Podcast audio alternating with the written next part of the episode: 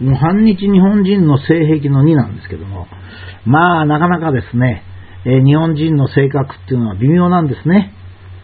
誠実なようで誠実じゃない、ずるいっていうところありますしね。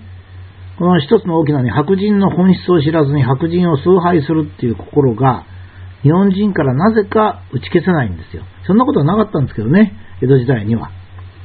白人っていうのは大体アーリア系なんですが、アーリア系っていうのは非常に獰猛な民族なんですよ。どうして獰猛かって言いますとね、彼らは住むところが最初からなかったんです。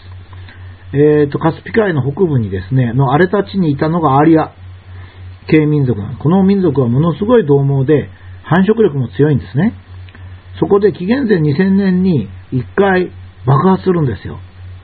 そして、えー、イランとかイラクとか、これにダーッと散っていくんですね。後のペルシャなんかもそうです。で、ギリシャなんかもそうです。マケドニアもそうですね。で、こういった国っていうのはアリア人の最初の国なんですね。で、もともと他人の土地に入り込むので、まずそこに住んでる人たちを追い出すか殺すかするんです。でも必ずそうするんです。そうしないとそこに住めませんからね。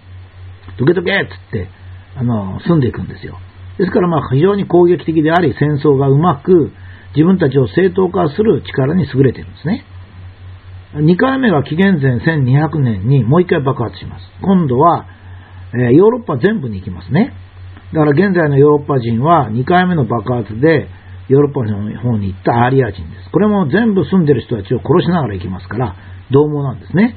もう一派がインドに行きます。インドはもちろん非常に古い国なんですが、そこに住んでる人たちを全部殺して住みますね。インドアーリア語族の出現であります。これで、あの、世界中はインド、ペルシャっていうかトルコあたりですね、ペルシャトルコ。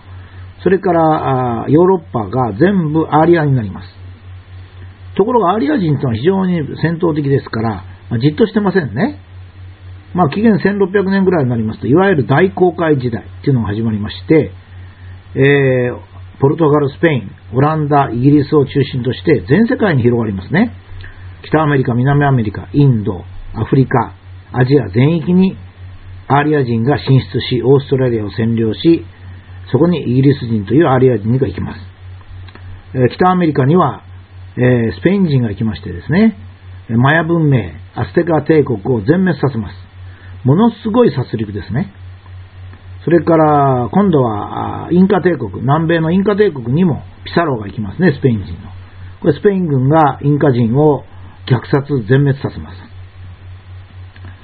そして、まあ、18世紀になると今度はイギリス人がアメリカ合衆国に行きましてね、えー、大体、えー、っと、うん、インディアン、そこに住んでたインド系の民族を6000万人殺害したと言われてますね。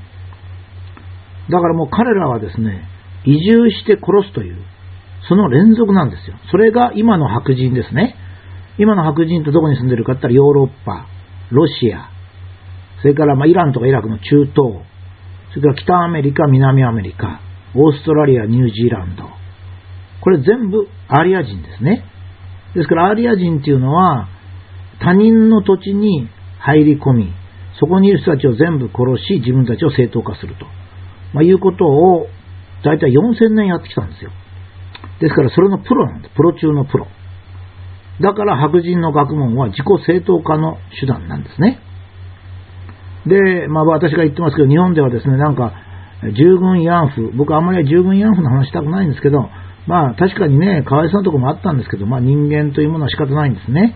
そんなこと言うなら、白人は植民地にした有色人種の女性を無制限に乱暴にしたんですよ。もう白昼ね、街歩いてるピュッと取ればいいんですから。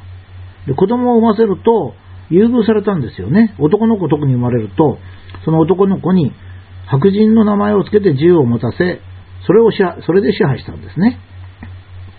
ただですね、何しろ白人の論理、学問っていうのはですね、4000年間鍛えられておりますから、ものすごく優れててですね、日本人の知識人なんていう頭脳ではですね、歯が立たないんですよ。だからごまかされちゃいましてね、それで白人を崇拝崇拝しちゃうんですね。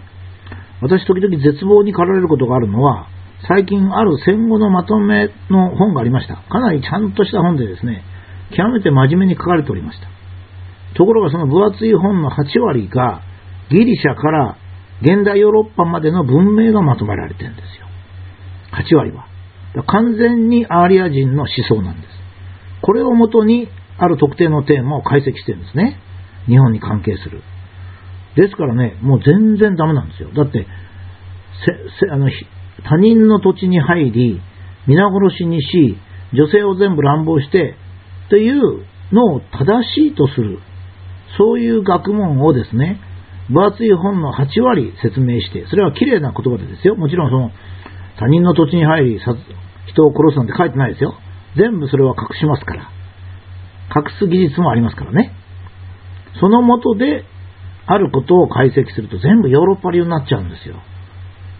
これがですね、現在の日本の知識人の悲しさなんですね。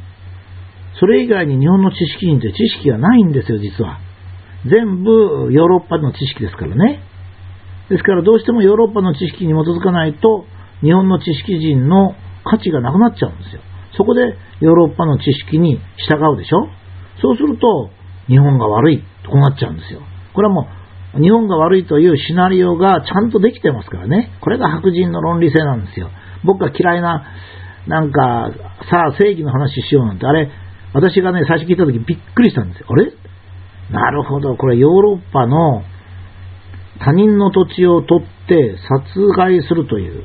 日本は全くこういう思想ないんです。だって、天皇家っていうのは2000年間続いてるんですよね。